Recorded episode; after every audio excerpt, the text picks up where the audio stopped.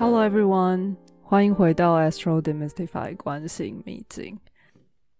今天我们要来讲木星，也就是宙斯。那因为呢，他跟前面两个他的他的爸爸跟他的爷爷之间关系密切，所以我今天其实会。呃，蛮长的去 refer 前面两集的内容。如果你还没有听十三和十四集讲土星和天王星的 podcast 的话，嗯，麻烦你回去先复习一下他们的形象。那当然，如果你想要挑战直接进入木星，也不是不行啦，但可能就呃，你可能会觉得今天会有一种资讯爆炸的感觉，嗯，所以在这边先预告给大家。其实，在我开始进行我的神话专题研究之后呢，我才知道，其实有很多的经典对于前两位始祖，也就是乌拉诺斯和克罗诺斯，其实没有太多的描述。很多的文本，他们只会很轻描淡写说他们就是最初的天神大地，然后甚至谈到会说哦，最早就是泰坦神族，然后就只会说哦，克罗诺斯是最有名的泰坦神族。讲就是 还蛮跳过的，那所以很大多数的故事，神话故事反而是从奥林帕斯十二神开始。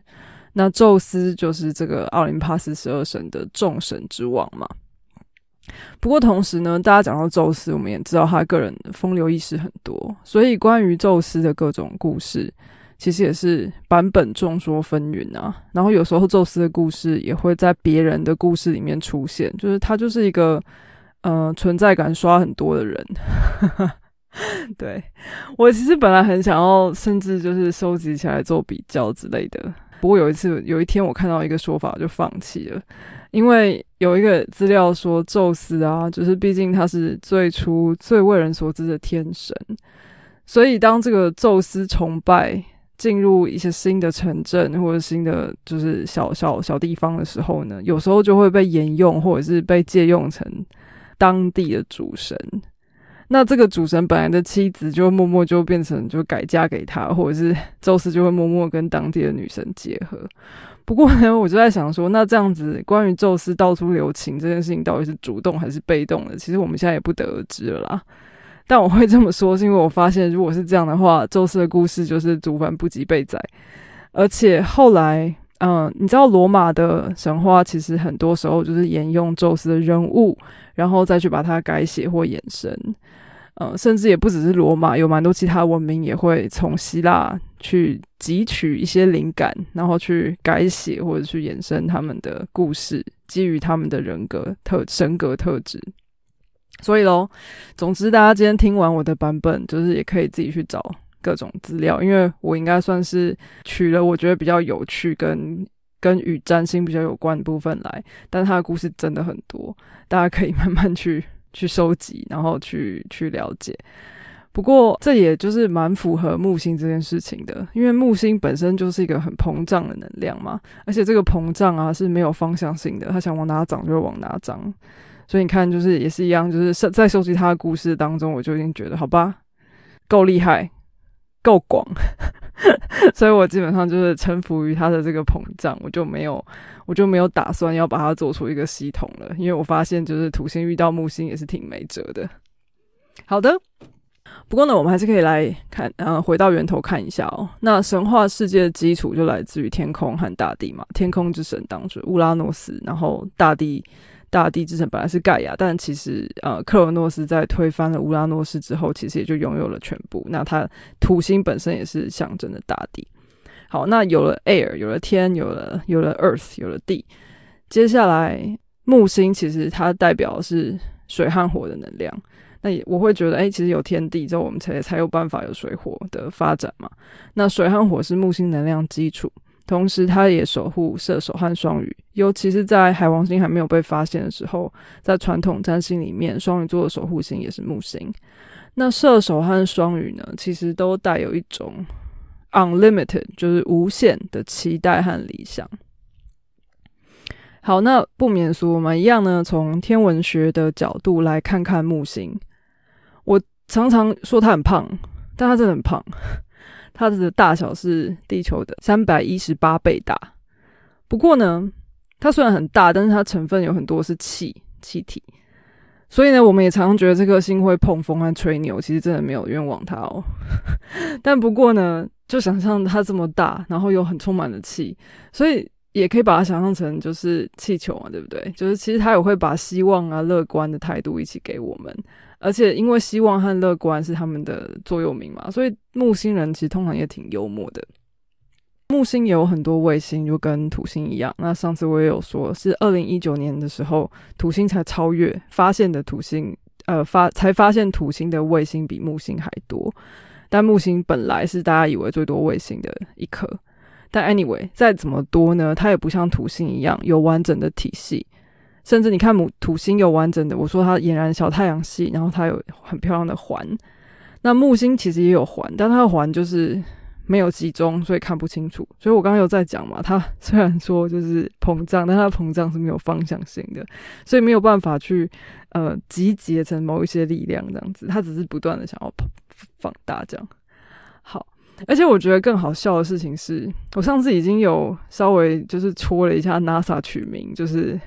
还挺浪漫的嘛。在木星也一样哦，木星的很多卫星都是以宙斯的爱人为名的。而且为什么我说爱人而不是女人呢？因为他的爱人不见得是女人哦。因为他最大的一颗卫星就是木卫三，也是整个全太阳系最大的卫星，是以让宙斯本人倾倒的美男子 Ganymede 为名。对，这是我觉得 NASA 很有趣的，真的很有趣的地方哦。然后呢，关于宙斯的象征符号有雄鹰、橡树，还有当初那些巨人送他的闪电。所以其实也有一说，就是木星的形象也包括索尔。不过在 Marvel 已经被写写开了啦，就是这两个不同的人。但是闪电本身是宙斯的超能力之一，没有错。所以木星的符号有一个说法是说它是一个闪电和一只权杖组成。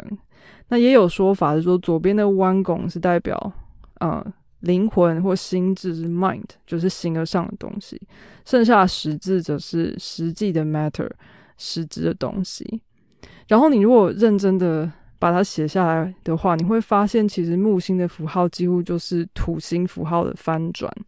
但是木星是朝上的，土星是往下的，因为木星追求这更高处的心智理想，超越物质的信念，但是土星呢是往地下深处去扎根，所以你看它是镰刀，是往下的。所以这是关于就是它这两个行星符号。那我们现在回到神话故事，大家记得当初他的出生是在母亲瑞亚的安排之下，在克里特岛上面被一群仙女啊、精灵啊，还有山羊的羊的奶养大的。然后甚至也有说，这个母山羊的脚可以不断的变出食物和酒，所以它其实。小时候虽然说就是父亲母亲不在身边，根本没有父亲，然后母亲只能远远的关照，但是，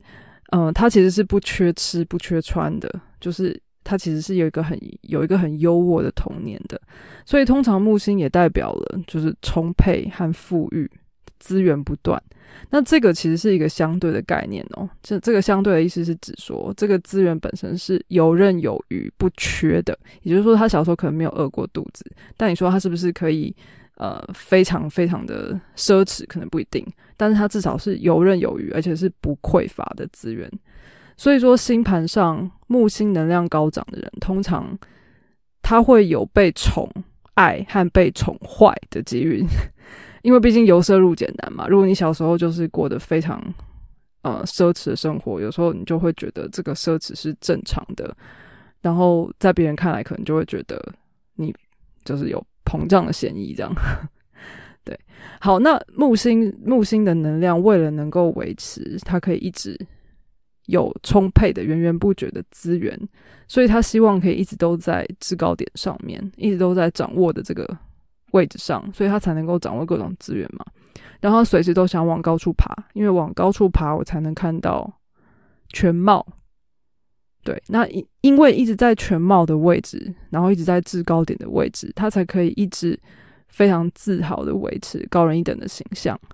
那这个这个追求权位的方法跟土星很不一样啊。土星是一步一步基于现实的爬上去，而且他有时候爬的时候会看不到他爬到哪里了。所以我上一次才会说，因为他随时都觉得自己不够好，所以他有时候即便已经爬到很高，他还不知道自己已经很高了。然后他就算爬到最高，他可能还是很怕，每天都怕被取代什么的。但他跟木星的这种，嗯，在高处觉得很自在的这个形象完全不一样。好，那我们回到神话，在泰坦大战就是宙斯打赢了之后呢？他接下来下一步也就要重建他的家园了嘛，他也一样有这个责任。那对他来说，重建家园，他觉得他有必要超越前两代天神的成就。在这里的关键字叫做超越和进步。他为什么想要进步？就是因为他想要一直很厉害嘛。那很厉害，他就只能一直的进步。所以其实木星也代表了他会不断不断的想要进步和学习。这件事情对他来说是有趣的，他无论如何都想要接受新知，他才能够一直走在高处。所以他开始有意识的去建立世界的秩序，安排他的儿女各司其职，还有这也不只是儿女啊，也包括他的兄弟姐妹等等的。然后就等于他自己是一个大总统统领，开始任命他自己的内阁，然后他也一样就想要扩张他的版图，因为你看哦，就是扩张膨胀一样，一直都是他的主题。然后最后让他自己成为至高无上的领袖和指挥，也就是众神之王。这边呢，我补充一个有趣的，就说奥林帕斯到底是一个什么样的地方？有一些说法说它是山，因为确实在《伊利亚的里面有写到它是山，可是没有没有多少行之后，他又说，宙斯曾经说，只要他愿意，他就能把大地和海洋挂在奥林帕斯的塔上。也就是说，宙斯基本上好像就是这个地方本身是在他的拿捏，就是鼓掌之间的了。他想要怎样就可以怎样。所以其实这也表达了，就是宙斯对于他拥有的一切，就是都这种就是扩张的实力这样子，然后也让他坐稳了他的天生的地位。总之呢，就是他因为这些能力呢，就让他的神威震慑四方。所以这边也要呃回到我们这个盘上的解读哦，就是说如果木星也就是宙斯跟别的行星沾上的时候，也就是说他们彼此有相位啊，互相看见啊，通常也都会扩张对方的性质。比如说木星如果遇到金星，它可能会加重金星懒散啊、单逆啊、浪费那个部分。不过呢，另一方面好的呢，这种组合也会是大家眼中最懂得享受人生的一种人设。因为金星嘛，他什么都想要舒服啊、好啊，然后自在啊，然后华丽啊，然后木星会加重，会加就是加重这个加强这个能力。所以今天如果你想要找人建议，就是最奢华的旅行啊，或者是最享受的什么东西，问这种人就对了。然后木星如果遇到土呃，如遇到火星的话，则会加强就是他们的竞争的意识，然后也会增加他冒险的能力。然后同时，火星呢也会让木星更坚持他的信念哦。所以其实土星加木星就是一个为信念而战的组合啦。就是他平常可能好好的，但如果今天遇到一个呃违反他信信仰的事情，他会不惜一战。这样这就是土呃火星加木星的结果。然后如果木星遇到土星呢？其实我个人觉得这反而是一个颇为平衡的组合啦。当然，大家可能就会觉得好像大凶星遇到大吉星，这样怎么会好？但是如果我们很清楚知道每一颗星都有它的吉凶的时候，我们就会觉得其实是一个颇为平衡的组合。因为土星呢会去压制住木星过度膨扩张或膨胀的倾向。那如果你是那个星盘主人，然后找到了两颗星和平共处的方式，你就可以更稳健的处理这两股。看似互相拉扯，但其实可以彼此制衡，然后达到最好、最最好的好处的一个组合。好啦，那宙斯这个人呢，这现在到目前为止听起来都还不错，但是他其实最有名的就是他的渣事，对不对？还有很多风流韵事，而且他是从来就不忠实，也没打算忠实。为什么？因为他要进步，要扩张，要贪婪，这是他的代名词嘛。然后又要新鲜。所以，然后又充满了这个探索的欲望，所以每次遇到好玩的事情，遇到有趣的人，他当然要第一时间去探索啊。那所以这个探索的这个欲望，就让他会一直进步，一直去了解各种他不懂的事情。然后，不过呢，就是当他越了解越多，他也能够在必要的时刻伪装哦。因为今天我就是我今天想要，比如说我今天想要进入某一个领域，这个领域是我还不熟的，那为了要索取更快、更多关于这个领域的信息，我就越来越知道我要怎么样。伪装自己，然后进入这个圈子。那当然，在宙斯的故事里面，就是他想要追某些女生，他就会把自己变成那个样子之类的，就是变成那个女生喜欢的样子等等哦。好，这个是 神话的部分。但是我要讲的是这个必要时刻伪装这件事情，会装阔啊，装厉害啊，或者是你知道，就是会这个这个也是吹牛的一个背景嘛。那其实木星和海王星都有这种善于伪装的能力，不过他们的他们的这个动机不太一样。木星呢，很多时候是为了虚张声声势，因为他的目的是可以压过别人嘛，或者是就是要在这个高高在上的位置，或者他希望能够学到更多，让他可以上去。所以木星的伪装是为了虚张声势，但是海王星呢，有时候是因为追求他心里那份美好还有完美。那因为这个完美主义，他去创造一个新的形象或世界，然后把自己活在里面。所以他们彼此的这个伪装的动机不太一样。那我们可以到海王星那一集的时候，我们再来好好的探讨这件事情。好，那木星呢？因为他永远都想追求更多更好，所以今天我们木星掉落的宫位啊，呃，星盘主人通常在那个领域也会需要很大的空间和自由来发展。那这个自由其实也是一个很重要的关键字。那你有可能听过木星和长途旅行啊、高等教育有关，那这也跟第九宫的领域有关。那其实这两者也是相辅相成的。那在这里所谓的长途旅行，其实并不是指实际上距离比较远或怎么样，而是指说，嗯，它能够带来高度的内在发展，然后可以拓展他的视野。他一定是跟你日常生活所接触到的事情很不一样，很不一样的文化等等。这种等级的旅行都算是。啊，木星喜欢的，木星在乎的旅行，所以因此就就算是距离很短，可是很异国文化探索，其实这也更接近木星而非水星的活动。那水星的旅行比较是就是出去一下，然后呃，跟日常生活没有太大的差异，只是好玩、接受新知很快的这一种，就是那比较是水星的领域。好，那同样为什么要强调高等的教育，也是因为九宫的。获取知识的方法是比较集中的，比较学院派的。他喜欢系统性的知识，然后他在乎学这个知识背后的意义，或者这个知识本身背后的意义和目的。所以，如果我们把智慧和聪明两个字摆在一起的话，智慧比较像是木星，聪明是属于水星的能力。那，嗯，我们统合我刚刚说的，木星比较会从全貌着眼，他喜欢探索深度的意义。他喜欢探究信念，他不断进步学习，所以很多时候木星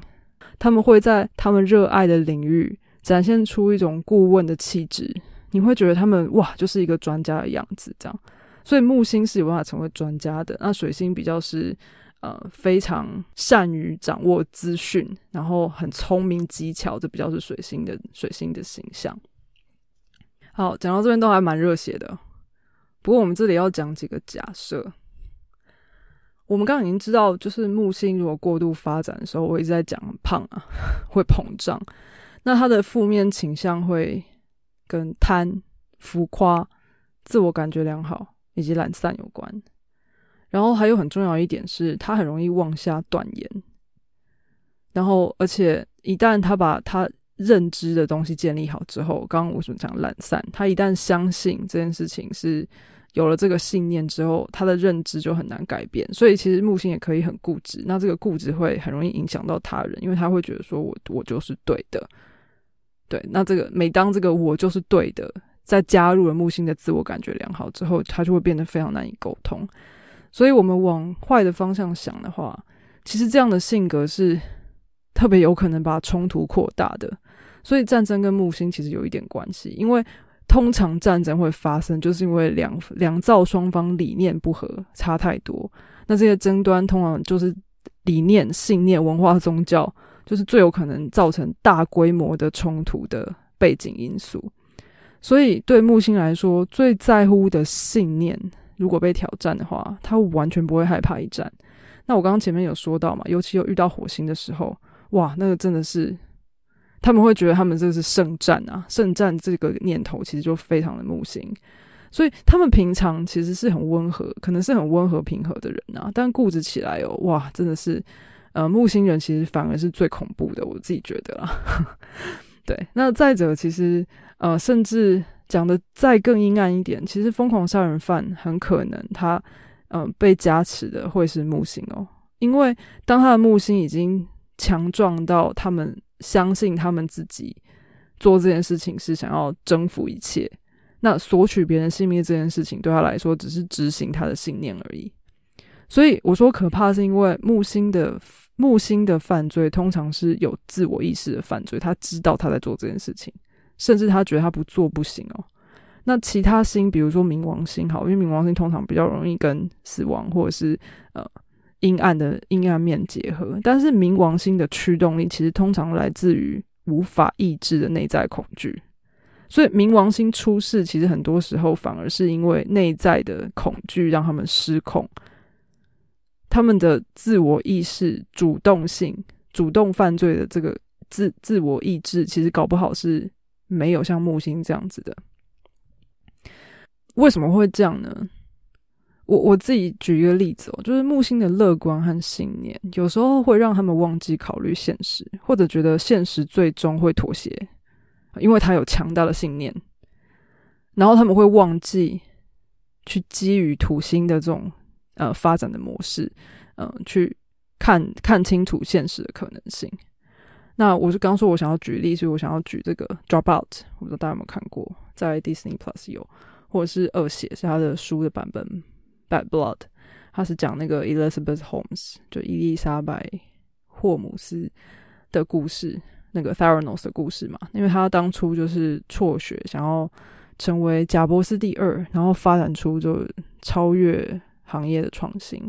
那他的想法是他只想要用几滴血，就想要能够测定好几百项检验技术。那大家知道，我们现在去有时候去验血，我们如果要测很多项目，我们就要抽好几管嘛。那他希望能够，呃，避免就是抽这么多血，因为毕竟有还还是蛮多人会怕血，呃，所以不愿意做这些事情。所以他希望能够用很简单的方法，甚至在零售店面就可以做抽血这动作。但大家如果去查这个故事，基本上他就是一味的相信这件事情可以达成，但是他在技术上面不愿意妥协。那这个技术是在科学上是有瓶颈的，但他不愿意面对现实。可是，在即便在这个几十年的过程当中，他还是不断不断的去吹牛，不断的去嗯，去包装这件事情是可能的。然后，直到有一天发现这个现实与理想的距离过大，那现在应该是还在审判当中吧？这个这个这个这个 trial 这个审讯还没有结束，这样子也还没有完全定罪。好，anyway，就是这个故事。我自己觉得和木星的议题还颇像的。那我也有上网查了一下他的盘，不过因为没有人知道他确切出生的时间呢。不过蛮多版本都有被强调，呃，都有他的盘上面都有被强调的木星，甚至有几个版本是合相海王星。所以我们几乎也看到，就是在 Elizabeth Holmes 他做事的行为和他做决定的逻辑上面，他都带有这个木星的神的形象，因为他。然后还有他如何控制他的形象，那这个东西如果他在合相海王星又更明确，因为他控制他的外在的公众的形象是非常完美的，而且是要为众生谋谋福利的，有没有？因为他说他希望让所有人都不怕抽血嘛。然后因为他这个强大信念不断的坚持，然后还有一个最重要的事情是他会在遇到。阻碍的时候，毫不犹豫的把这些阻碍一概铲除。如果你有看他的书，呃，描述他的那个书，就是 John John John 那个《华尔街日报》那个作者写他的书，他就讲到好几章都有讲到他当初是如何去立马除掉他手下任何发现他的秘密，或者是就是呃他认为与他不同调的人。好，这个是木星比较阴暗的部分。然后最后我想要提一下他的。法妻，他的老婆 Hera 赫拉，然后在罗马，在罗马版本里面，她的名字是 Juno。那其实她是掌管婚姻的女神，所以在我们的盘上会以婚神星的角色出现。那我想要提她，是因为他其实因为掌管婚姻嘛，所以他只要一发现宙斯外遇，不管是不管那些女生到底是被强迫还是还是怎么样，他都会去处理掉他。然后他也以就是很善妒的形象就是存在。不过，不过我觉得有趣的是，她和宙斯这对怨偶之间的关系。虽然她知道她老公就是马不停蹄的偷吃，然后她还要马不停蹄的，就是去解去去解决这些问题，但是。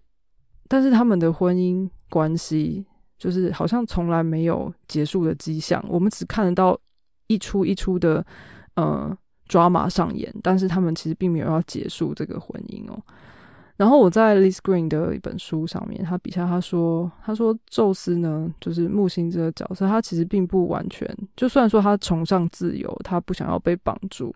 然后他也觉得婚姻是牢笼，可是，可是他其实。他其实好像是有意识的、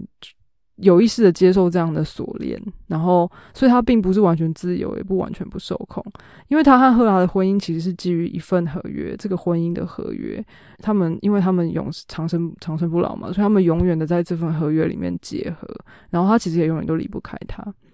那这个很有趣的地方是说。木星啊，虽然说他一方面想要不断的扩大，可是但是其实法律和正义是他的范畴。好，我这边讲的有点快。我们回到上一集，我说土星，因为它是限制嘛，一大堆的限制、规范、疆界这些，所以土星相关的掌管的是指这些拿来限制的法则，然后规矩、局限，这是土星的范围。但是法律和正义却是木星的范畴。为什么？因为刚刚我不断在讲信仰理念。好，那理念这件事情呢，是不是就追求正义？我我要知道什么是善，什么是好，什么是什么是不对。这件事情其实是木星在掌管的。所以木星人，然后然后因为然后法官这个人，对不对？法官这个人他就是要制高点嘛。他是不是应该要完全的公正公平，他才有能力去抉择这这这个案子应该要怎么审理，对不对？所以木星跟法官、跟法律、跟正义这件事情是连在一起的，所以有趣啦。他今天就是不断的在这边就是外遇或干嘛，可是他其实自己好像就被还是被锁在他自己所希望能够管理和建呃和建立的这个合约里头，然后出不去。所以在在 Liz Green 的这本书的这一篇里面，其实他讲到说，所以其实木星能量的人，或者甚至射手座能量的人，有时候他们人生还是终究在他追求自由的当中，还是会遇到一个这样子的羁绊。当然，这羁绊不见得会是一个人啊，有时候也是一份工作，或者是一个什么样的人，或者什么样的机缘，或者什么样的使命，他还是。会彻底的投身于某一个他相信的事情，然后说难听点是被锁在里面，但是说好听一点，也许就是他找到了他愿意投身的这个范畴的时候，他就有办法吧，倾尽他的全，倾尽他的呃所有的能力去呃完成这件事情。最后呢，因为我们刚好讲了这个天王星、土星、木星，也就是乌拉诺斯、克尔诺斯跟宙斯这个祖孙三代哦，所以我想要在最后呢，就是跟大家重新复习和理清一下这三个能量要怎么样理解。那首先，天王星啊，它是一切的起始，所以我刚我一开始说，他和克尔诺斯这对父子在于去平衡冲动和务实之间，因为天王星是从无中生有哦，所以它需要一些冲动，需要一些突破，然后需要一些很创新的事情。那土星是建立基础、建立系统。大家还记得我说土星有环，他连他身边的这个小喽啰都要做的非常的整齐，对不对？所以是这个冲动与务实之间。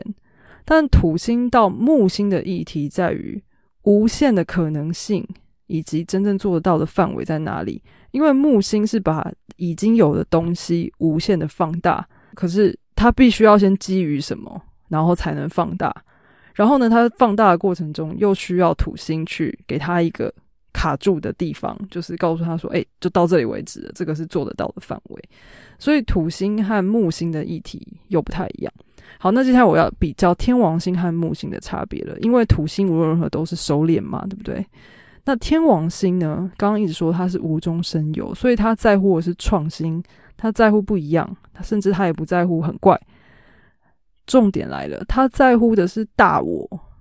这个大我他自己不需要是那个神哦，他在乎的是众生平等。那众生平等就代表没有人该高于别人，因为他不在乎传统，也不在乎社会，所以他觉得大家都应该一样啊，所以他在乎的是这些大我的议题。那木星不是哦，木星要的是大量，然后还有理念和信仰。那然后它是基于原本就有的东西去扩张和进步，然后甚至有的时候可能会甚至去 pushing the luck。所以其实赌博跟木星是有点关系的，但最大最大的差别是木星想要成为那个神，木星想要为了神、为了理念和信仰而服侍。所以其实，呃，我觉得天王星跟木星很大的差别在这个地方哦。天王星跟木星相比的话，天王星其实也是会比较没有长久考量的。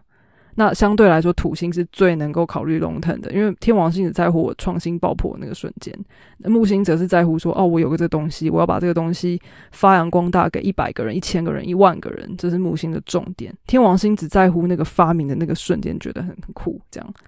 好，那你会发现木星和天王星，他们如果没有土星来帮忙奠基，其实都难以成事。然后木星和土星之间没有默契的时候，当事人可能会一方面觉得潜能无限，一方面又会觉得时常有恐惧和悲观的念头跑出来，限制自己的发展可能。不过讲到这里，我其实想到马雅历里面有一个挑战的调性，那挑战的调性里面有一个关键字叫做二元。那我每次讲到二元的时候，我都会说，其实二元的处境啊，他必须要知道善和恶、光和明。二，他需要知道两个极端，他才有办法找到平衡。如果你只看到光亮的地方，没有看到阴影的话，其实你不知道中间界限在哪边。所以，其实天平的两端，我们都需要去理解，因为一旦我们能够掌握了这整条路上的可能性。之后，我们才有明才有办法明白中庸是什么，中央在哪，中庸在哪里。嗯，好，希望最后这一段的这个祖孙三代的解释，有让大家比较清楚这三颗星彼此的这个在乎的点啊。大家也可以去你的盘上看一下，它在你的什么位置上面。嗯，然后最后我想跟大家说啊，就是很谢谢大家，因为在上一集土星的集数上架之后，我遇到了。就是密集的点略率，然后让我第一次明确感受到大家的支持，所以真的很谢谢你们的等待。然后，呃，我相信这个结果呢，也让我感受到了土星的鞭策啊，就是真的有人在等啊，真的有人要听，所以我会努力的好好的准备接下来的内容来分享给大家。再一次谢谢。然后一如往常喽，就是想留言、想要咨询个人星盘，或者是想提建议，都欢迎到我的 Facebook Astro Demystify 关心秘境留言给我。那如果觉得这些内容很有趣，也很有帮助，那请帮我订阅、按赞、分享哦，谢谢大家，我们下次见。